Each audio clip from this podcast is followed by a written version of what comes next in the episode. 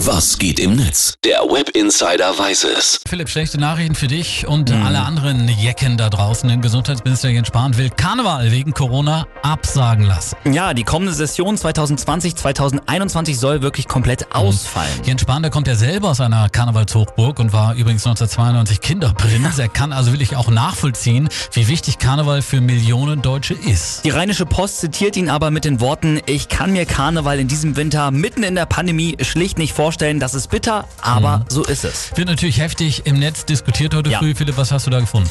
Ja, natürlich gibt es auch haufenweise so Kommentare wie, oh, dann kann man es ja auch gleich ganz abschaffen. Aber Karneval, weiß ich aus eigener Erfahrung, kann man entweder nur lieben oder hassen. Dazwischen gibt's nichts.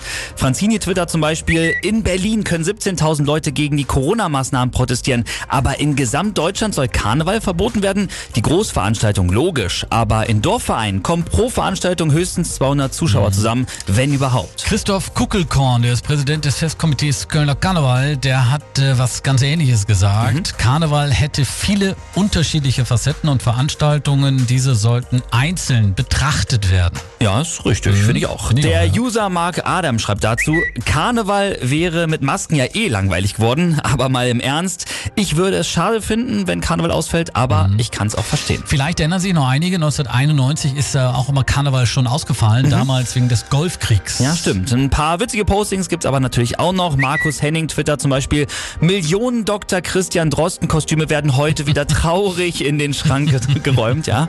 Never schön. Nicky schreibt auch noch, Jens Spahn will Karneval ausfallen lassen. Wie jetzt? Also tritt die Bundesregierung geschlossen zurück. Und Thomas Poppe meint, sehen wir es positiv, wenn es kein Karneval gibt, gibt's auch keine Fastenzeit.